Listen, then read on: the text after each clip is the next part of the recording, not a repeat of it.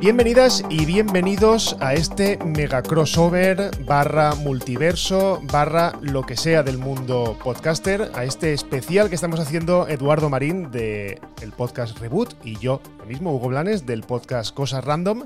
Buenas, eh, Eduardo. Hola Hugo, ¿cómo estás? Y hola a todos los que nos están escuchando que continúan con este especial que arrancó en el episodio anterior sobre la trilogía de Toby Maguire, o la trilogía de Sam Raimi, como le quieras decir. Hugo le dice la trilogía de Sam Raimi, yo le digo la trilogía de Toby. Hugo es más purista, se va directo al director. Así que estas la podríamos llamar las dos películas de Mark Webb, o prefieres decirle las de Andrew Garfield. Pero no, no me sale, en esta no me sale. Eh, Mark Webb es un director un poco random, así que aquí es la trilogía, o no, perdón, la duología o las dos películas de Andrew Garfield. Las dos películas de Andrew Garfield que tocan en este que esto que hemos bautizado como Camino a No Way Home, este, este previa, esta previa que estamos haciendo, este repaso, este revisionado y comentando, por supuesto, todas lo que son las películas, primero las de Toby, ahora las de Andrew, y en el próximo episodio las de Holland antes de No Way Home, es decir, Homecoming y Far From Home. Y bueno, creo que podemos empezar por The Amazing Spider-Man 1 y en general lo que supuso este reboot. Ya hablábamos, reboot no el podcast, reboot de, la franquicia. Ya hablábamos en el episodio anterior de que después de que se estrenara Spider-Man 3 en el 2007, hubo una serie de años en la que se suponía que Spider-Man 4 con Tobey Maguire y con Sam Raimi iba a desarrollarse, iba a hacerse realidad y habían conversaciones no confirmadas de una Spider-Man 5 y de quizás algún spin-off con Felicia Hardy, con Black Cat, eh, que no la llegaron a presentar en su momento en las películas de Toby, pero lo iban a hacer en la cuarta. Cosa que Sam Raimi se peleó con Sony cuatro intentos después, porque fueron cuatro guiones que fracasaron, que no les gustaron ninguno. Se fue y decidieron hacer un reboot, decidieron recastear a todo el mundo y decidieron por segunda vez contarnos la historia de cómo el tío Ben muere, que tenías razón Hugo, me decías en el episodio anterior, yo tenía años sin ver Amazing Spider-Man. Eh, dura, más dura incluso más tiempo este preámbulo de Andrew Garfield convirtiéndose en Spider-Man o del Peter Parker de Andrew Garfield que el Peter Parker de Toby en Spider-Man, ¿no? Toda esta previa. Son como 40 minutos hasta que Toby, eh, perdón, Andrew se pone el traje de Spider-Man oficial por primera vez. Y me gustó, tengo sentimientos encontrados, me gusta, quiero hablar a nivel general primero que nada el carisma de Andrew Garfield como Spider-Man, no como Peter Parker, ojo, como Spider-Man es fantástico. Es fantástico la chispa. Si han jugado, por ejemplo, el juego de Spider-Man para PlayStation 4 y PlayStation 5, es esa chispa, es ese carisma, es esa, esa picardía que tiene, ¿no? De burlarse un poco de los enemigos con los que está luchando. Es de verdad que es un buen Peter Parker. Yo, me, ¿por qué estoy dando todo este, este discurso? ¿Por qué estoy dando toda esta charla? Porque me estoy arrepintiendo públicamente de todo el hate que le he tirado a Andrew Garfield como Peter Parker y como Spider-Man a lo largo de años, de muchos años. Porque yo era un purista que yo quería seguir viendo a Toby porque había crecido gran parte de mi adultez joven con Toby haciendo de Spider-Man. Entonces no quería este cambio. Pero la verdad es que la primera película es buena, ¿no te parece? Es muy buena. A mí la primera película me gusta mucho. Y antes de entrar, porque he soltado un discurso estupendo de dos minutos, que yo digo, déjalo, déjalo que hable, eh, yo quería apuntar una cosa, y es que hay una cosa que siempre me ha perturbado, y es que eh, sabemos que eh, Spider-Man 4 estuvo tres años, más o menos, o cuatro años, digamos, ahí, preparándose. Sí. ¿Por qué se hizo The Amazing Spider-Man? Yo tengo la teoría, y además lo he leído bastante, yo creo que Sony está obligada, o estaba entonces obligada cada X tiempo, a hacer una película de Spider-Man. Porque si no, eh, yo creo que hay una cláusula en su venta de derechos, la venta de derechos de Marvel a, Sony de Spider-Man y de sus enemigos. Eh, hay una cláusula en la que cada X tiempo tienen que hacer una película, si no los derechos automáticamente regresan a Marvel, en este mm. caso a Marvel Studios. yo creo que The Amazing Spider-Man nació con prisas nació con las prisas de que tenemos que hacer algo, no nos sale la 4, tenemos que rebotear todo esto, le cambiamos el nombre y ponemos The Amazing Spider-Man, haciendo un claro guiño a los cómics. Claro. Y ahora que nos hemos sentado ya a hablar bien de, la primera, a mí la primera me gusta mucho. Y la volví a ver el otro día y me gustó más incluso de lo que me gustó entonces. Hablo de la primera, ¿eh? vamos a centrarnos solamente en la sí, primera. por ahora vamos con Amazing 1. Correcto. Andrew Garfield me parece un Peter Parker correcto, poco soso, un poco, un poco, digamos, perturbado. O sea, ya estaba un poco de moda eso de, presentarnos a los alter egos de los, de los superhéroes jodidos, ¿no? Sí. lo había inaugurado Nolan con la trilogía de Caballero Oscuro, eh, era un Batman atormentado. Batman está atormentado siempre, quiero decir, le va en el, en el personaje. En el caso de Spider-Man, yo no lo veía tanto, lo veo un personaje más alegre, más, es más luz Spider-Man. Y en este caso, el Peter Parker de, de Andrew Garfield es un poco mm, demasiado, demasiado atormentado, demasiado triste. Sí, estoy de acuerdo. Y es una de las principales diferencias con el, Spy- con el Peter Parker, ojo, diferenciando Peter Parker de Spider-Man, con el Peter Parker de Tobey Maguire, que por más que él sea tonto, porque era medio tonto, o sea, su, su manera de interpretar el personaje era inocente, atontado, sí, la palabra es atontado. Es un tonto, pero es un tonto alegre. Es un Pero es un tonto alegre. alegre, por más cosas malas que le pasaran, porque vivía, bueno, ya lo comentamos en el episodio anterior, vivía en este episodio, en este edificio destruido con un casero que todo el tiempo le estaba cobrando. JJ Jameson básicamente abusaba de su talento tomando fotos muy buenas, curiosamente, de Spider-Man y le pagaba lo que quería, no lo contrataba, lo tenía freelanceando, lo tenía en negro ahí. y por más que sea era optimista, era buena gente. En cambio, el Peter de Toby es cierto que peca mucho de, perdón, el Peter de Andrew eh, es cierto que peca mucho de, de trágico, ¿no? De trágico. Está este, este backstory, este trasfondo que le pusieron a los padres de, Peter Parker en esta película, me pareció, no sé si ha pasado en los cómics, no he leído tantos cómics de Spider-Man, o mejor dicho, he leído más o menos cómics de Spider-Man, pero hay tantos que no sé si podría abarcarlos en toda mi vida, tantos omnibus. Em, este trasfondo del padre científico perseguido que se muere de una manera misteriosa, estuvo bien que le dieran un, un, un por qué los padres de Peter están ausentes. En la de Toby no lo hacen, pero eh, siento que abusan con esta conspiración, abusan un poco. En la primera película queda muy bien, en la segunda, Sí. que ya hablaremos de ella, es un desastre. Pero bueno, hablando de la primera, creo que todos los, personajes funcionan. Me Sí. gusta esta A mí, por actriz como a mí, Tia por May. Me gustaba más la Me de Toby, pero me gusta Me gustaba mucho. más la de, la de Toby, correcto, porque es más el, el personaje que conocemos. Físicamente es más el personaje que conocemos, pero aquí Sally Field, la verdad es que eh, es que la queremos mucho. Es que Sally Field es la Sí, mamá de. Forrest Gump. Exactamente. queremos mucho. y ya está. Y luego, por otro lado, tenemos al tío Ben, que nos ponen al presidente Bartlett del ala oeste de la Casa Blanca, pues ya está. O sea, ya. Claro. Hay que quererlos, hay que quererlos. Además, hay mucha, mucha semblanza entre los dos tíos Ben. Físicamente incluso se parecen bastante. Sí. Sí, y, me gusta. me Además gusta de la- carácter. Exacto, de carácter, de carácter, eh, Martin Sheen se nota que tiene un poquito más de, es un poquito más duro, ¿no? Con el sobrino, es un poquito más, bueno, vamos a hacer esto, bueno, vamos a hacer aquello, y me gusta la personalidad que tiene, y me gusta también que ese lado de la trilogía de Toby era un poco caricaturesco al extremo, ¿no? Pero estaba bien, respetaba el origen del personaje, que el tío Ben muriera de esa forma, muriera de una manera tan noble, intentando decirle al ladrón, ten una vida más bonita, no, sea, no, no robes, eso es malo, ¿no? Este, en cambio, fue simple y llana mala suerte. Simple y llana mala suerte toparse otra vez con un ladrón, forcejear un poco con el ladrón y bueno, pasó lo que pasó. Ahora, mi personaje favorito de todas estas dos películas, aunque vamos a empezar por la primera, pero mi personaje favorito de las dos películas es Emma Stone como Gwen Stacy. Emma Stone como Gwen Stacy se roba el personaje. Es una Gwen Stacy mucho más, con mucha más, con la chispa que tenía en los dibujos animados, pero aún así más, aún así más. Tiene una personalidad muy dulce y a la vez eh, tajante, ¿no? Es un personaje que me encantó desde el principio.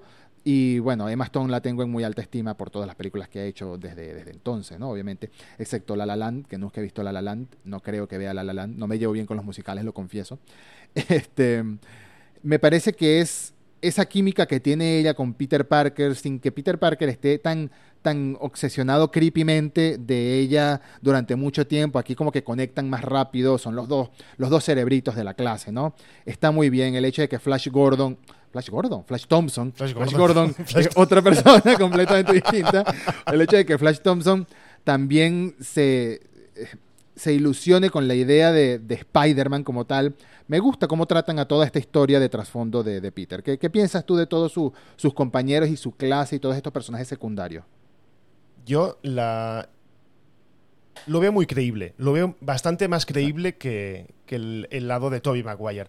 Aquí eh, me presentan. Sí, vale, es, una, es marginado, es, es un cerebrito, ¿vale? Me gusta el, el- el papel de Cerebrito y me encanta la química que tiene con Emma Stone. O sea, lo que tú decías, Sí. la química con Emma Stone es acojonante. Está claro que Emma Stone está a un nivel por encima en cuanto a actriz de que cualquiera que salga en esa película, porque, Claro. bueno, es, es Emma y ya empezaba a despuntar. Entonces, se notaba que tenían los dos mucha química entre ellos porque eran pareja en la vida real y es que esas cosas parece que no, pero se nota mucho, o sea, esas miradas. A mí la parte creepy que dices tú, bueno, es el típico enamorado de la chica guapa de la clase que, bueno, en la época nueva de ahora, pues sí, te pongo de fondo de, de pantalla. Me queda un poco raro, pero bueno, te, te lo, te lo compro. No, no, pero digo que no abusan de eso. Siento que en, el- en la de Toby con Mary Jane se abusaban un poquito de, bueno, te persigo y te miro desde lejos. Era un poco, uno lo ve bien, pero hoy en día quizás Sí. no se vea tan bien, a eso me refiero. No, no. Y luego, en el resto de gente de la, de la clase, el, a mí el Flash Thompson que sale ahora es, es un poco... Es un bully más, más normal, más mundano. El, el- el Flash Thompson de Toby, Man- ey, de Toby, de Joe Manganiello era demasiado este- estereotipado. En este caso, Sí. lo veo como el típico bully de la clase, que de hecho al final de la película ya no es tan bully, se llevan bien. Entonces, eh, de hecho en los, en los cómics también Flash Thompson acaba siendo de la panda de, de la pandilla de, de Peter Parker. Bueno, yo no tengo nada en contra del, del- del reparto y de hecho gran parte de mi amor que le tengo a esta película es el reparto porque me funciona absolutamente todo. O sea, Todo. los protagonistas, los tíos y ahora hablaremos del doctor eh, Connors. Connors. Kurt Connors. me, Cart Connors me encanta. Me gustaba mucho. El actor de la trilogía de, de Maguire me gusta mucho. Ese actor me gusta. Sigo sin saber cómo se llama, pero me gusta mucho. Este me costó eh, verlo en un principio porque venía de ver eh, Notting Hill y es el que hace de compañero de piso de Hugh Grant en, en Notting Hill y Sí, es claro. un guarro, es un tío súper desagradable y me costaba verlo de serio, pero yo creo que hace un Doctor Connors muy, muy guay. Me gusta además ese rollo de que lo conectaran con su padre. Sí. Y no sé qué, qué opinas tú de- del Doctor Connors, sin meternos todavía en su alter ego, cómo presentan al Doctor Connors y cómo hacen que, en esta duología de películas, cómo hacen que Oscorp sea el centro de todo. Porque al final Oscorp, la, la empresa de, de el anterior Duende Verde, que era este Norman Osborn, Willem Dafoe. Willem Dafoe, sí, Willem Dafoe, aquí no es Willem Dafoe, pero todo gira en torno a la empresa que, que ha creado él. Sí, sí. eh, la verdad, yo había conocido a este actor. No lo había visto mucho, eh, pero a Rizzy Fans, que se llama el actor, seguro, se- se- obviamente se pronuncia distinto, pero Rizzy Fans, que se llama el actor que hace de Kurt Connors, él lo conocí en una película muy absurda, que es Pequeño Nicky, de Adam Sandler, en la que hace de hijo del- de Satanás. Bueno, él era, creo que uno de los hermanos, uno de los tíos, algo así. Creo que el hermano, porque si él era Pequeño Nicky, obviamente tenía que ser el hermano mayor. Entonces no me lo podía tomar muy en serio tampoco por ese papel, pero es muy buen actor, como suelen ser los actores ingleses, honestamente. Sí. Inglaterra da a luz a buenos actores y actrices que se destacan en lo suyo. El mismo Andrew Garfield, por más que en esta película actuaba muy como adolescente traumado, eh, a lo largo de los años hemos visto que ha hecho cosas fantásticas, ¿no? Y, por ejemplo, Sí. la, de, la de la película está dirigida por Mel Gibson, de La Colina, de los militares, se me olvidó cómo se llama. Ni un, ni un- Sí, ni un hombre atrás, algo así. Creo que se llama Sin ni un hombre atrás. Sí, a- algo así, algo así.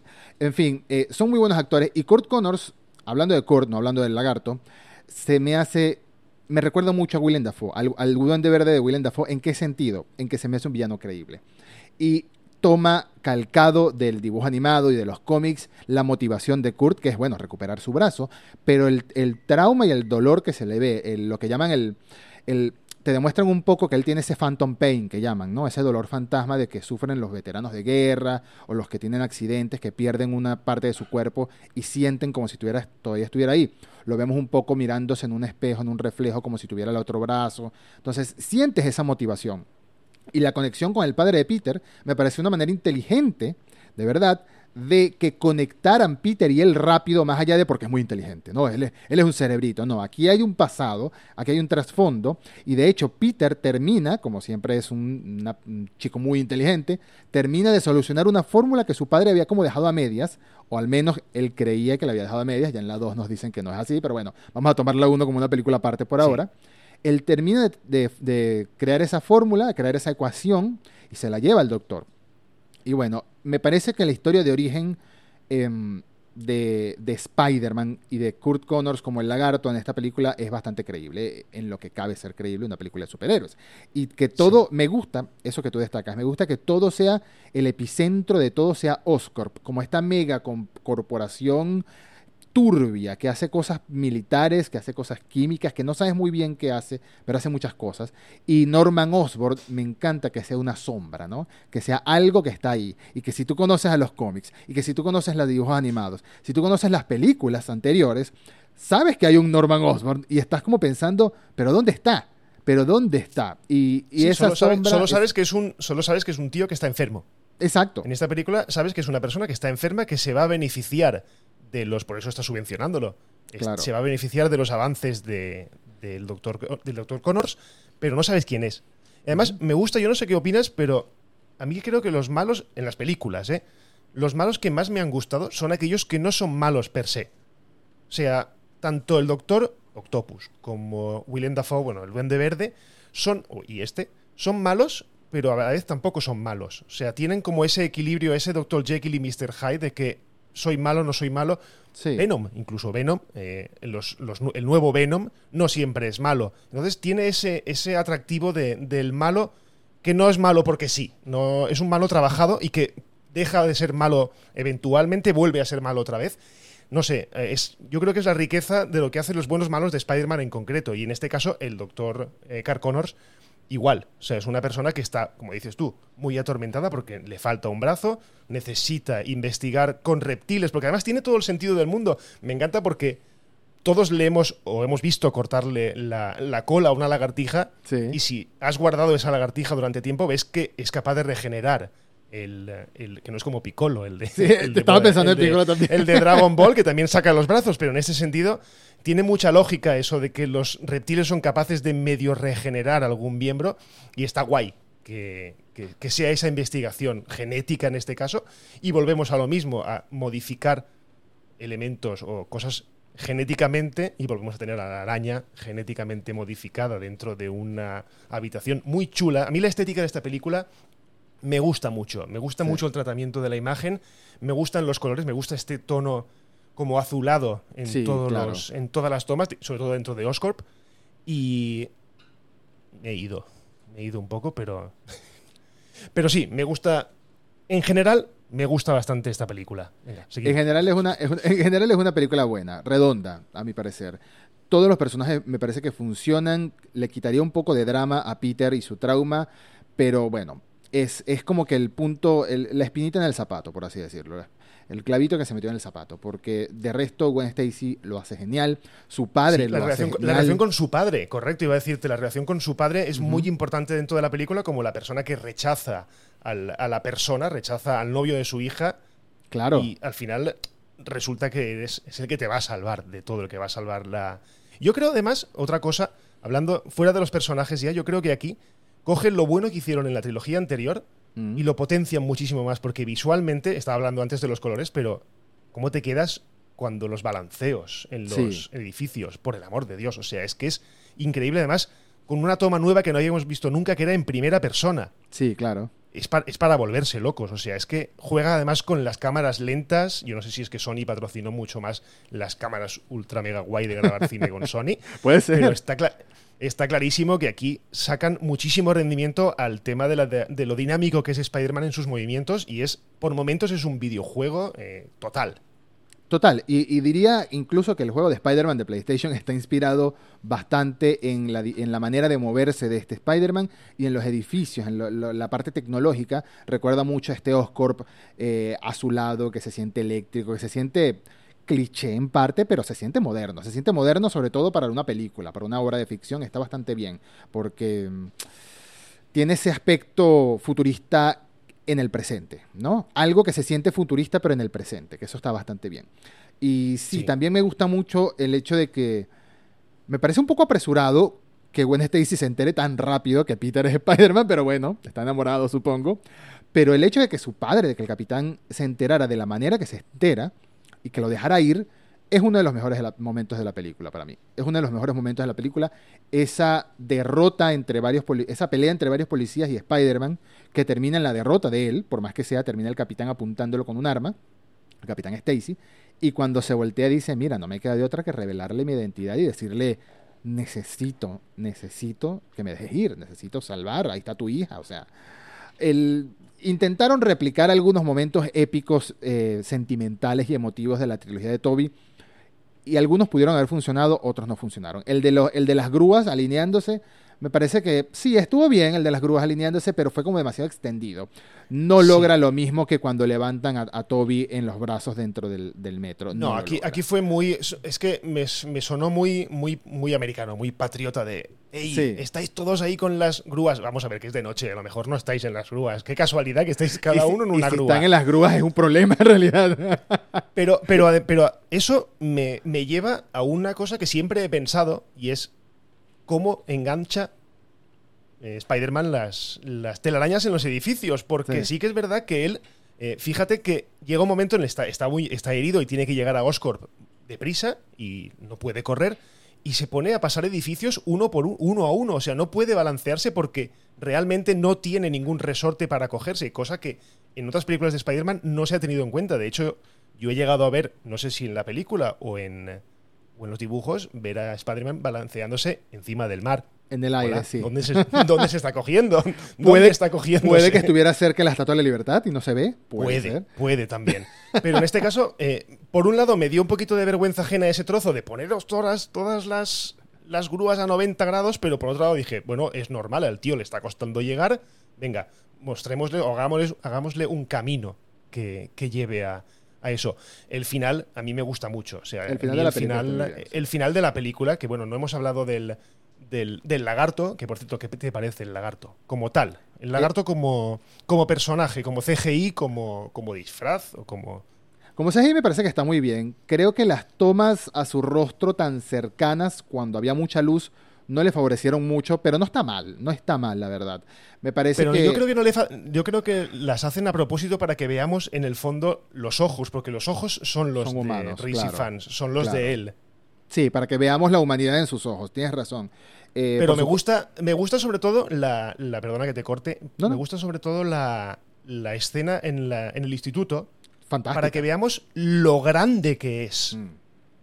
Porque es cierto que podemos podemos creer que un, tío que se ha convertido en un lagarto puede ser de la altura de la persona. No, no, es que es tremendo, porque luego ya lo vemos a gran escala, lo vemos eh, en el edificio, escalando el edificio y, con, y contra Spider-Man, pero no llegamos a alcanzar, o sea, no vemos la dimensión del personaje dentro del, del, aula, en un espacio tan reducido, vemos lo grande que es y a mí, desde, luego, me, me, impresionó mucho porque sí que es verdad que el lagarto tiene que ser amenazador, pero además tiene que ser grande tiene que ser grande, tiene que ser grande y en los espacios abiertos no se entiende muy bien el tamaño. Incluso en las alcantarillas, cuando está muy cerca a él, esa misma distancia, esa misma toma tan cercana, no te da a entender bien el tamaño que tiene. En el instituto sí se nota. Si se nota, me parece que el instituto destaca para mí dos momentos de todo ese combate. El primer momento es el cameo de Stan Lee, que es uno de mis favoritos en la historia. Es uno de mis favoritos. Es súper caricaturesco, súper fuera de lugar. Un combate alrededor de él y el hombre escuchando música. Es fantástico ese cameo, mejor que muchos de los otros cameos que he visto. Y. Em, ¿Cómo se llama? Y el momento en el que está Spider-Man luchando con él y le, lo envuelve en telaraña, hay un momento que le, camina alrededor del cuerpo que es un movimiento, un movimiento muy particular, ¿no? Intentaron asemejar lo que sería una araña caminándole por el cuerpo, envolviendo, ¿no? Envolviendo a su presa. Y me parece que fue un detalle. esta película tiene muchos detalles de ese tipo, pequeños detalles que destaca, destaca mucho. Y exacto, a mi parecer es una película redonda, es una película que funciona muy bien. El final, si nos adelantamos hasta el final, me parece glorioso. Me parece fantástico cómo logra detener al lagarto, al Dr. Connors, con su propia arma, que el lagarto al final tiene un breve momento de creer, ajá, gané se disparó la nube química esta, que ya antes nos habían mostrado el, resultado, que cómo convertía a la gente en medio lagarto, medio humano, no llegaban a transformarse al punto de él, sino que quedaban como un híbrido horrible. Si, si eso lo, lo, lanzaba por toda la ciudad, iba a ser terrible el resultado. Pero obviamente es derrotado, pierde eh, el Dr. Connors. Sin embargo, la muerte del capitán es lo que, lo que más brilla de este momento. Me pareció que fue un momento muy emotivo, estuvo muy bien hecho, estuvo el valor de este hombre que sin máscara, sin superpoderes, sin nada, se enfrenta a este bicho gigante. No sé si fue parte de eso que hablas de esa fórmula del patriotismo y de los héroes, ¿no? Del, del héroe americano común. Puede ser que haya sido parte de eso, pero está bien hecho. Está bien hecho porque el actor se comió al personaje desde el principio. Tiene un poquito Sí. de arrogancia ligada a toda la experiencia de alguien de su cargo. Así que me parece que está muy bien hecho y sobre todo eh, el momento de, eh, por favor, esta vida que elegiste, vas a ganar enemigos, deja Gwen fuera de ello. Eso me encanta. Muy bueno. Me encanta. Muy buena Me encanta porque además es una motivación que le otorga, o sea, que le da a Peter, le dice, manténla fuera de todo esto, y que probablemente una persona tan joven como Peter Parker o como Spider-Man no llegaría a esa conclusión. Tobey Maguire llega a esa conclusión porque tiene que llegar y por eso se aleja de Mary Jane, pero aquí es porque se lo dice.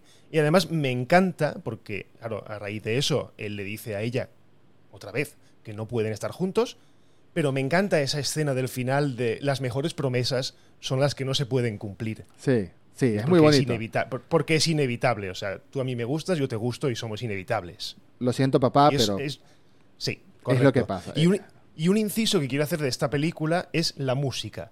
mm, O sea, yo esta banda sonora creo que es la que más veces me he puesto para trabajar. Es una banda sonora de James Horner, del, del compositor de Titanic o de... ¿Cuál es la otra? O de Avatar. Y de hecho, si escucháis, hay momentos, sobre todo en la parte final, hay momentos que escucháis directamente Titanic. O sea, suena como unos, unas vocecitas así. Es que es Titanic 100%. estaba Dion que- por ahí cerca. pues casi, casi.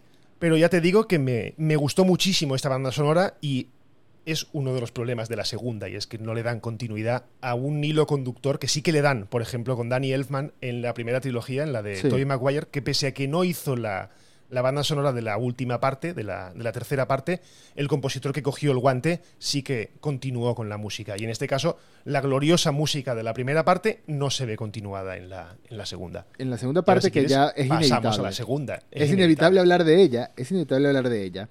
Y voy a decir algo que he estado pensando desde que la vi anoche, desde que la volví a ver anoche. La había visto una sola vez en mi vida y más nunca, dije, más nunca la vuelvo a ver, pero bueno. Yo también, ¿eh? Yo no la había visto, no la, no la había vuelto a ver desde el cine. No recordaba por qué la odiaba tanto, exactamente. Sabía que el diseño de Jamie Foxx como Electro era horrible, sabía que el diseño de este otro actor como Harry Osborn era horrible también, pero no recordaba Oh. por qué la había visto, eh, por qué la había odiado tanto exactamente. Ah, no, ayer la recordé, ayer lo recordé. Es porque es, for- porque es todo, for- todo forzado. Es todo forzado. Todo, todo, Sa- absolutamente ¿Sabes qué parece? forzado. ¿Sabes qué parece esa película? ¿Sabes qué parece esta película? Esta película parece una serie de CW, pero con mucho más presupuesto. Parece un episodio de. Flash de los peores. Ojo, no estoy criticando Flash. Yo vi cuatro temporadas de Flash y seis de Arrow. Sí, lo hice. Como yo. No, Como yo, no estoy orgulloso. En parte estoy orgulloso porque Arrow tiene buenos momentos, Arrow tiene buenos elementos. No son, son series para un público muy juvenil. Y si nos quejábamos del elemento quizás un- exagerado un poquito, porque no digamos que exagerado tanto, porque al fin y al cabo perdió a sus padres, quizás exagerado un poquito ese elemento de Peter Parker tan trágico en la primera película, en este es peor. En este, este hombre llora por todo, este es todo el momento, parece Dawson's Creek en un momento, es que le exageran al máximo este punto trágico. No sé si era una tendencia, no sé si era una moda, no sé si estaba siguiendo los pasos de alguna película exitosa del momento, no me puse a averiguar, pero quizás iba por ahí el estilo, pero aunque Vamos a ver, mantiene el mismo director... amargar, amargar a los héroes ha sido una tendencia últimamente a todos. A Superman, a Batman, que ya estaba amargado de por sí. Pero es todos que están no- amargados. Esto no es tanto amargado, es como pataleta de niño. Es pataleta Muy de bien. niño malcriado, llorando todo el tiempo. Es, es, es, es emo. Es emo, pero no el mismo emo de Peter Parker de Tobey Maguire. No. Es otro estilo Es- de emo.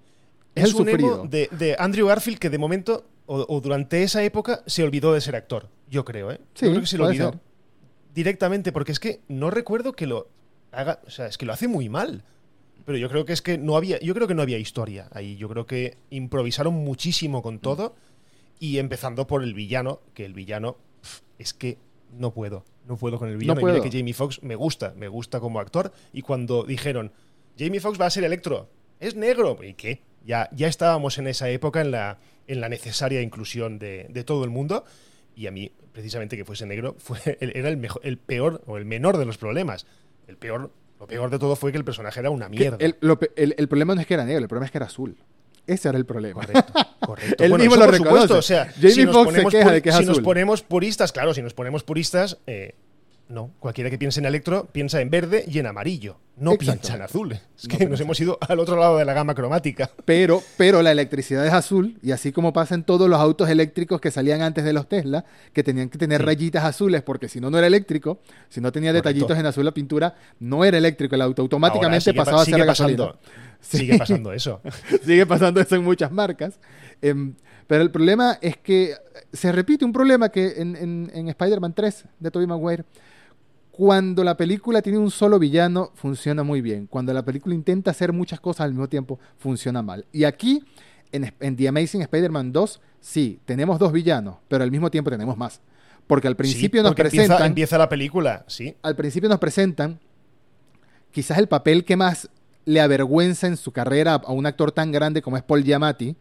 Nos Eso presentan al principio y al final a la peor versión que se ha hecho en diseño estético, incluso de Rhino en la historia de Spider-Man. Eso no se ha visto Porque en mira cómics, que, eso no se ha porque visto en mira que juegos. Rhino, Rhino ya es un personaje de por sí ridículo. O sea, tienes que entrar mucho en el cómic para creerte a ese personaje, igual que, por ejemplo, a, a este, lo mencionaste el otro día. Scorpion. Sí, sigue pareciéndome un villano. Es que, ¿sabes qué pasa? Yo tengo un problema. Yo tengo un problema en que odio, por ejemplo, en Flash pasa mucho, que es que ¿por qué todos los malos de Flash tienen que ser speedsters? O sea, tienen que ser velocistas. Porque Por todos favor, los malos o sea, de Arrow son arqueros, casualmente. Correcto, correcto. Entonces, ¿por qué todos los malos de Spider-Man tienen que ser bichos? No, Spider-Man tiene una riqueza de malos bastante más grande como para tener que recurrir a cuál es el antagonista de una araña, el escorpión. Venga, va, venga, no pasa nada. Pero en el caso de Rhino tienes que creerte mucho a una persona. Es como Jaggernaut, pero bueno, Jaggernaut es un, es un mutante y te puedes creer que sea así de grandote. No es un mutante, Pero. Eh, ¿No? No, él le da a sus poderes una gema mágica. ¿Eso, eso, en, qué, ¿Eso en qué película? Eh, no sé si en las películas, estoy hablando de la serie animada y de los cómics. ¿En las Ah, películas? sí, hostia, pues no me, pues no me acuerdo. Sí, sí, sí. No era una serie animada. Él era, él era un firifiri flaquito, uno- una persona muy delgadita y, y sin nada de fuerza física, que se sintió humillado toda la vida por su medio hermano Charles Javier, y de repente se hizo arqueólogo o cayó por alguna razón en una tumba de estas egipcias, encontró esta piedra, Ah. recitó las palabras mágicas y ¡pum! se Y puso Shazam, gigante. y Shazam. Y Shazam. Mientras la piedra está en su poder, que no tiene que estar Es encima de él, puede estar por ahí. Mientras alguien no tome la piedra, no dejará de ser este ser. Bueno, pero. Rhino para mí es uno de esos villanos que son malos y ya está. Y ya en está. este caso es que es, ri- es que es ridículo, es que es ridículo. Es ridículo. Lo de, lo de Paul Giamatti aquí es que de verdad yo creo que querría él borrar esta película de su filmografía Posiblemente. totalmente porque es ridículo. Tiene esa cicatriz, o no, perdón, esa cicatriz no, ese tatuaje, tatuaje, sí. rollo Frankenstein en la cabeza. Uf, Es horrible, no, no, no, no. es horrible. Es La, horrible, la risa horrible. caricaturesca. Yo creo que, yo creo que justamente eso fue lo que intentaron hacer.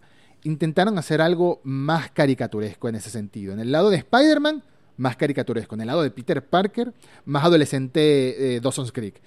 Es una fórmula que no sé quién eligió, pero no funciona. Sin embargo, no voy, a, no voy a tirarle pura porquería a esta película que voy a seguir haciendo ahorita que hablemos de Jamie Foxx con esta versión espantosa de Max Dillon slash Electro y de este Harry Osborn terrible. Harry Osborn que odia a Spider-Man en cinco minutos. No necesitó más que cinco Totalmente. minutos para Nada, pasar nada. de lo amo a lo odio. No sé por qué. Y Electro también. Pero bueno, digamos que Electro con sus problemas de personalidad y de autoestima, digamos que podría ser un poquito más justificable. Ese aspecto de Electro, el resto no. Sin embargo, lo único bueno de esta película, vuelve a ser Gwen Stacy. Vuelve a ser Gwen Stacy. No, no tengo ningún crush con Emma Stone, no lo tengo. Sencillamente, Gwen Stacy es el personaje que tiene el mejor arco de la película, el mejor arco de la película. Es un arco desde un principio que arranca siendo la estrella de su clase, pasa por la ruptura con Peter porque Peter de repente se acordó, le, dio, eh, de repente se acordó de la promesa que le hizo su padre, le empezó a aparecer el fantasma por ahí, pero el mismo, la misma ilusión de ese fantasma fue un gran detalle para, el- para el arco de Gwen, para el arco de Gwen y su final, ¿no? El hecho de que se fuera a ir a Inglaterra a estudiar, todo ese lado trágico. Gwen es un personaje trágico en la segunda película, que no te das cuenta que es un personaje trágico hasta que pasa lo inevitable. Y la muerte, Correcto. y la muerte de Gwen Stacy, me pareció... Si esto venía pareciendo una película adolescente CW Dawson's Creek, esta muerte fue horrible. A mí me Tan parece una cruel, muerte horrible. Es Tan cruel. me pareció tan cruel dura. porque además es el. No, que sea. ¡Pum!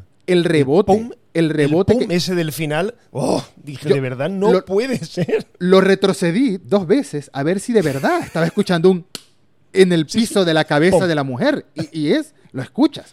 Es durísimo, sí, se- se- es durísimo que después de unos sí, sí, que después de unos segundos empieza a salir una gotita de sangre por la nariz cuando te- la película te está diciendo, amigo, no está dormida, amigo, no está inconsciente. Hasta aquí llegó. Está muerta. Hasta aquí llegó muerta. Gwen. Es Pero un es que tenía, que pero me es que, fantástico. pero- y además maravilloso porque tenía que pasar. Mm. O sea, es un hecho trágico que le pasa a Peter Parker en su vida y que le marca para siempre, que se le Claro. muere la novia, su primera novia se le muere en las manos. Claro. Entonces, a, mí ese- a, mí, a mí que se muriese, yo me recuerdo que cuando con la gente que fui al cine no lo sabían. O sea, no, no sabían que Gwen Stacy se moría. Yo no sabía si pasaría en esta o en una hipotética tercera parte. Pero Sí. cuando se murió, me dijeron, "Ah, ¿te lo esperabas? Y yo digo, pues yo sé que se muere. Pero no sabía que se iba a morir en esta, pero me lo imaginaba porque creo que además en el tráiler sale una imagen de ella cayendo. mm, Creo que hay, una, hay un frame de ella cayendo y es prácticamente calcado al de los cómics. Ella cae dentro de una torre o algo así. Entonces, ya más es o que, menos. es que la escena, la escena es fantástica desde su inicio, ¿no? Toda la pelea con el duende verde horrible este, que termina en ella cayendo, que termina en Peter, Spider-Man arrojándose, todo en cámara lenta, como que tú al principio empiezas a esperar que, bueno, va a disparar un- una telaraña y la va a agarrar y, y ya, pues eso esto lo ha hecho Spider-Man un millón de veces. Ha, ha rec- ha evitado que autos caigan en el, en el río en, esa Claro, mismo, en ese mismo la, momento. La agarra, pero no tiene dónde agarrarse él. Y ahí está el problema. Y ahí está el problema, y por eso es que la agarra justo uno, un- unos centímetros de nada, diferencia. nada. Es que es tan, es injusta. Es que Es súper injusta la injusta. Es Es injusta. inju- La palabra es injusta. Pero está muy bien. Pero bueno, si volvemos, si volvemos atrás, si volvemos atrás, el personaje de Jamie Foxx, eh, las motivaciones me parecen bien. Es un negado, es un, es un desgraciado, es el último mono dentro de Oscorp. Sí. Me parece bien cómo se transforma. Es un poco. Es un poco Joker de Tim Burton. decir, sí. un lo ves viendo, o sea, llega, llega a esa escena y ya sabes, viendo ese tanque de, de anguilas, que se va a caer dentro, lo sabes, demasiado. Aún así, bien, me parece bien. Luego, a partir de ahí llega el desastre. Llega el desastre de la estética. No me gusta nada. No me gusta eso de que se materialice y no se materialice. Y luego Sí. yo no sé qué opinas, pero yo- hay momentos que lo veo. Correcto, es Doctor Manhattan, pero con calzoncillos. Porque además no me acordaba, no me acordaba de que, porque la había visto en el cine y ya está. Yo digo, a que sale con la polla fuera igual que el Doctor Manhattan, pero no. Mágicamente se le crean unos calzoncillos, así apret- un culote así apretado. Pero yo no sé si lo notaste, pero yo por momentos vi que era un, un malo súper poderoso y de repente deja de serlo. O sea, porque hay momentos que se carga a la gente con solo mirarlo, pero con Spider-Man no. no manejan bien la está- escala de sus poderes, exactamente. No. No. manejan bien la escala de sus poderes y se supone que la batalla final contra él era en su zona de confort, era en medio de una Correcto. central de energía Es una infinita. central eléctrica. Exacto. Y no manejan bien la escala de sus poderes. Son parte, es parte de los fallos de la película con los villanos, que son lo peor de la película, sin duda. Y además, ¿sabes qué pasa? Que Sí. el personaje del Duende Verde, aparte de. Bueno, el personaje del Duende Verde, o sea, de Harry Osborn, es un poco metido con calzador porque lo meten directamente cuando muere el, el personaje de Norman, que muere al principio de la película. Y lejos de, de parecer ya un malo de principio, nos lo muestran como el mejor amigo de Peter, no sabemos cuándo. de la nada. Porque, sí, porque es, es un poco raro, porque si tú has ido a colegios de pago y este no, eres, de repente eres amigo de la infancia, también conoces a Gwen, es un poco raro, ahí tienes que creértelo, tienes que ser una persona muy creyente en Spider-Man. Pero la evolución de él es tan rápida como absurda. Sí, O sea, totalmente. tengo tengo la misma enfermedad que mi padre, eh, mira a ver si me consigues sangre de Spider-Man, no, yo no quiero, eh, vamos a ver, ya lo odio. ya lo odio. Y me, Sí, inyec- yo- me inyecto yo lo que se ha inyectado eh, mi padre, y a, ver, y a ver qué pasa. Hubiese funcionado mucho mejor, muchísimo mejor, si hubiesen marcado toda esta relación, todo este camino de odio del personaje para una próxima película y no para la misma. No me podías presentar un personaje, decirme que son mejores amigos solo porque se conocieron hasta los 11, 12 años, porque le dice a, a Norman en algún momento, es que tú me enviaste a un internado a los 11 años, ah, para protegerte, para educarte y tal. Entonces quiere decir que tienen como 9 años sin verse, Peter y él. Eh, bueno, yo, yo tengo cariño con algunos amigos que tuve en la infancia. Si me los encuentro por ahí, puede que nos tomemos una cerveza o algo, pero, Pero no he llegado a ese nivel. pero no de llega a ese nivel de, de hermandad, ¿no? No. Em, y es que no es creíble, es que no es creíble. No. Y yo no espero que una... La conclusión es que yo no espero que una película de superhéroes sea creíble, pero sí espero que sea lógica en su propio mundo, ¿no? Que en sus propias coherente, reglas. coherente, ya está. coherente en sus propias reglas. Y aquí no lo es. Aquí no lo es con eh, los poderes de Electro, aquí no lo es con Harry, que se convierte en este duende verde misteriosamente, y casualmente en el sótano de Oscorp están cosas para hacer todos los seis siniestros, ¿no? Porque esa es, esa es la Sí. escena, que ni siquiera es una Eh, escena post es la otra. final. ¿Qué va? Mm. ¿Qué va, qué va? Es una escena al final que aún queda otra cosa. O sea que te das una vuelta por ahí, ves unos bracitos de Doctor Octopus, ¿Sí? ves el esto de Rhino, ves el. Creo que es el de Escorpión también, ¿no? Y luego Yo, el suyo. yo identifiqué, El- el- yo identifiqué dos, nada más, cuando iban caminando rapidito con este señor que se quería quedar con su compañía, que creo que era lo único creíble de Harry Osborn, que lo querían echar. Es porque Hmm. tienes, tienes 19 años, por Dios. Correcto. Eh, por favor, o sea. y que, y que ojo, y que ojo, está Felicia. Aquí sí que está Felicia. El otro día me, me columpié. Sí. Sí. que está Felicia Hardy. Sí, señor. No, dicen, Felicity- no dicen Hardy, dicen Felicia. dicen. Felicia. Con Felicity, Felicity Jones, creo que es el nombre de ella. Sí, sí, la de Rogue One. La de Rogue One. de- Gran actriz. Sí. Muy desaprovechada en esta película. Quizás en una próxima hubiese hecho de Black Cat. Nunca lo sabremos. Porque esta película. estaba, cla- estaba claro que iba a ser la siguiente película Los Seis Siniestros. Estaba Estaba clarísimo. Estaba clarísimo. clarísimo. Y por eso es que se habla tanto El ahora buitre, entrando en territorio buitre. Holland de la diciendo, deuda. el- ¿Mm? sí. Que estabas diciendo que, que otro traje, el del buitre, sale en esa, en esa toma. Ah, no lo vi. No lo vi. Em, en esa toma identifiqué los brazos de Octopus, identifiqué el traje de Rhino, lo vemos después. Sale, ¿Verdad? sí, y bueno, al final vemos el planeador de él. Pero claramente esta película cerraba con la idea de un próximo enfrentamiento contra los seis siniestros. Y es por eso que se habla eh, de, en el territorio Holland ya de la deuda, ¿no? Que como que hay una deuda de que esa película se le debe a los fanáticos. Y puede ser, puede ser, pero yo no hubiese querido ver un Amazing Spider-Man 3 del mismo modo que Amazing Spider-Man 2. Me hubiese gustado eso- volver a ver a estos... Me hubiese gustado una película de redención. Sí, posiblemente me hubiese gustado una película de redención, pero así no funciona Hollywood. Así no Y es que además, si tienes dos malos, usa los dos a la, usa a los dos a la vez. Quiero decir, no te esperes, porque es que además aquí es muy descarado. O sea, se esperan a cargarse a Jamie Foxx Sí, para que salga el otro. Y además es automático. Sale automáticamente cuando muere uno, aparece el otro. Y dices, pero vamos a ver. ¿Qué es esto? Además, con una estética muy grotesca, muy fea, muy, Sí, muy, desagradable, es que muy mal. El, el Duende Verde es una auténtica mierda en esta película y preferiríamos que no existiese. Me Pero bueno, encanta que, usa, usa una bomba de calabaza y nunca, expli- nunca explican de dónde salieron esas bombas. Nada, nada. pues supongo que está en el sótano. El sótano de Oscorp hay de todo, mira. El sótano de Oscorp está hasta el batimóvil, allá abajo. Lo que haga falta está en el sótano de Oscorp. Te quería hacer la misma pregunta que te hice la vez pasada con respecto a Peter Parker de Tobey Maguire. Ahora te pregunto, ¿qué crees tú que si llegase a salir, de nuevo, al momento de grabar este episodio, ninguno de los dos ha visto No Way Home, si llegase a salir el Peter Parker de Andrew Garfield en No Way Home, como se supone que se espera según rumores e información no oficial, ¿qué papel crees tú que cumpliría este Peter Parker en la relación de los Spider-Mans? A ver, ya dije el otro día que el Tobey Maguire va a ser el atormentado, va a ser el, Sí. el triste. Sí. Yo creo, yo creo que este es el experimentado.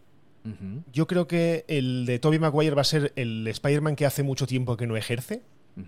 Y este es el que está en activo en, en su universo. Este es el que se ha sobrepuesto a la muerte de Gwen Stacy.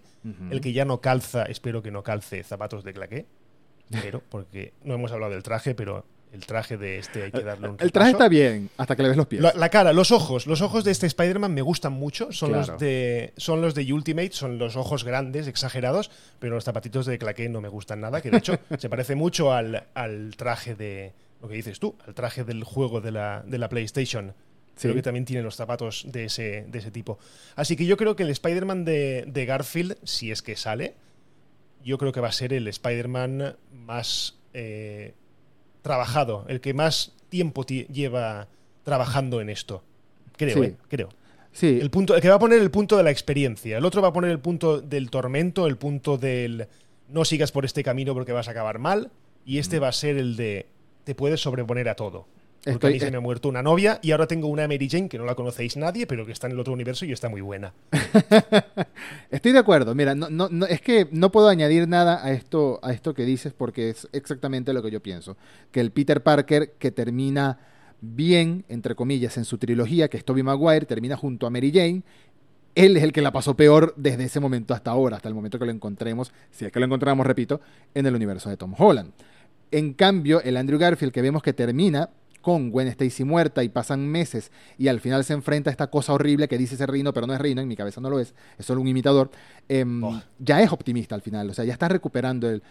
esa escena con el niño también funciona muy bien, ¿no? Con el niño que le Sí, dice y, el, bien, y el niño, humor, y el humor, le vuelve el humor, le, Le vuelve vuelve- el, el querer hacerle bromas. el optimismo y le dice, bien niño, gracias por resistir aquí en mi nombre, ahora lo tomo yo, ve con tu mamá. Está muy bien, Sí. entonces él puede funcionar como, como este como este Peter Parker optimista que dices, optimista con experiencia y como la voz de la sabiduría. Sin embargo, estamos ante una película, ¿no? Ante una película que estoy seguro que los tres no sobreviven. Alguno va a morir. Alguno de esos tres. Spider-Man va a morir. Aquí estamos entrando en territorio ser- bola de cristal. Yo creo que va a ser, da igual, yo creo que va a ser Andrew Garfield el que se muere. Yo creo que va a ser Andrew Garfield también porque va a ser la lección para que Toby se ponga las pilas y deje de ser y atormentado. Sí, y además va a decir, eh, en, su, en su yo interior va a decir, Sony, me has llamado para esto, te he hecho el favor, no me vuelvas a llamar más. Sí, hasta ya, No, suficiente. no quiero volver a ser Spider-Man porque yo tengo vida aparte de Spider-Man. Toby no, pero yo gracias, sí. gracias por el cheque de 5 millones, me sirve, Correcto. pero correcto. ya, hasta aquí llegue. Sí, yo creo que va a morir eh, Andrew. Aquí estamos de nuevo entrando en territorio completamente bola de cristal. Van a estar los tres Spider-Man.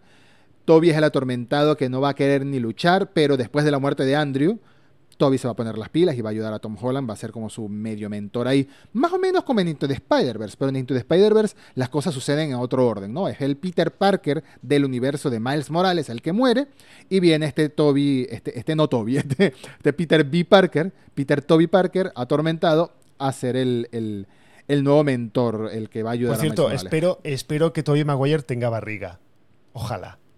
¿Tú crees? Puede ser, Oja- puede ojalá. ser. He visto fotos Ah, si recientes de él y no le he visto barriga. Bebe, bebe cerveza, bebe cerveza y come pizza si está retirado. O sea Sí, por supuesto. Y sigue viviendo en el mismo apartamentico de los rusos esto, posiblemente. Seguro. Seguramente. Que por cierto, una de las cosas que no hemos mencionado y que es algo que le falta a The Amazing Spider-Man a las dos es que no sale J. Jonah Jameson, no sale nada del, del sale. periódico. Solamente menciona él brevemente cuando su tía le dice que va a buscar trabajo de no sé qué. Le dice, no, pues venderé más fotos al Daily Bugle, Sí. pero no sale para nada. Y eso yo creo que es un problema de la, de la película. sí, Creo sí. que eso Lo que pasa es que también eh, estamos viendo a un Peter que apenas se acaba de grabar del, de, de graduar del bachillerato, ¿no? De la secundaria. Puede ser que eso fuera en una siguiente película en la que ya es un adulto buscando trabajo, independizándose, Puede etcétera. Pero hizo falta esa interacción con un JJ Jameson. De todas formas, eso nos permitió no ver a otro, J, a otro JJ Jameson y en nuestro, en realidad, el único JJ Jameson es JK Simmons. es ¿no? J.K. Simmons. Correcto. JJ correcto. Simmons. Y Mira, por yo- cierto, una cosa que quiero decir, eh, esto no quiero que se acabe el episodio sin decirlo, es que Hans Zimmer debería pedir perdón de aquí hasta que se muera por esta película. Primero por hacer una película, una banda sonora tan mala, Mm. porque lo que he dicho antes, no recoge el testigo de, de James Horner, vale que James Horner es mucho más melódico, pero asociarse con ese cáncer para las bandas sonoras que es Yankee XL, creo que se llama, Ajá. que además le puso, le puso música, creo que fue también A la otra. de Batman, a Batman v Superman. Sí, sí, sí. Las de Y Batman, creo que además a las dos de Deadpool, ese hombre no sabe hacer música. Y aquí se nota. O sea, la película esta tiene una banda sonora horrorosa que no acompaña para nada y que te saca totalmente de la película. Sí, He dicho, he dicho. he dicho. tiro, tiro el micrófono. No, no lo tiro. Pero em, yo creo que con esto hemos, como dice, está el pescado vendido. Hemos hablado todo lo que queríamos hablar de esta película. Salió un episodio muy bonito. Estoy muy contento con este episodio, con todo lo que charlamos, todo lo que elevamos la Amazing Spider-Man 1 merecidamente, que yo le tenía recelo a la película, le tenía recelo porque venía muy a- encariñado con Toby como Peter y todavía tenía esa, esa sensación de que eh, me parece injusto un cambio del personaje en ese Sí. entonces. Hoy en día lo valoro como una gran, la valoro como una buena película de Spider-Man, la valoro como una buena película basada en cómics y la valoro como uno de los mejores personajes femeninos de, cómics de superhéroes masculinos que ha habido, que es esta Gwen Stacy de Emma Stone, que es lo único que brilla en la segunda película. La segunda ¿Te película imaginas sí que fue hiciesen un live action de- del multiverso y saliese esta Gwen Stacy haciendo de Spider-Gwen? Buah. Mira. No Eso le sería demos idea- no le demos idea a Sony. Si Sony tuviera su propio Disney Plus, créeme que lo hicieran. Pero como no lo tiene, como no lo tiene, no creo que lo hagan. El siguiente episodio lo publicaremos también muy pronto. Va a ser hablando, por supuesto, sobre las dos películas de Tom Holland previas a No Way Home. Es decir, Homecoming y Far From Home. Que por cierto, ya vi la mitad de, de Homecoming anoche. Tenía tiempo sin verla. Pues yo no, sé, no he empezado a verlas todavía. Pues nos queda esa tarea y nos vemos en el próximo episodio, Hugo. Un abrazo. Estoy encantado de este Spider-Verso, podcast verso que estamos haciendo para hablar de Spider-Man. Igualmente, nos vemos en el próximo episodio a ver si despellejamos o no a Tom Holland. sí, quedará, quedará la duda hasta entonces. Un abrazo a todos los que nos escuchen. Recuerden que tanto las cosas random como Reboot están disponibles en Spotify, en Pocket Cast, en iBooks, en Conda.com, en todas las plataformas de podcast disponibles. Así que vayan, escúchenlo, compártanlo y dejen calificaciones. Suscríbanse, suscríbanse, por favor, que es la mejor manera. Suscríbanse. Exactamente. Un abrazo y hasta la próxima. Chau, Hugo. Un abrazo, adiós.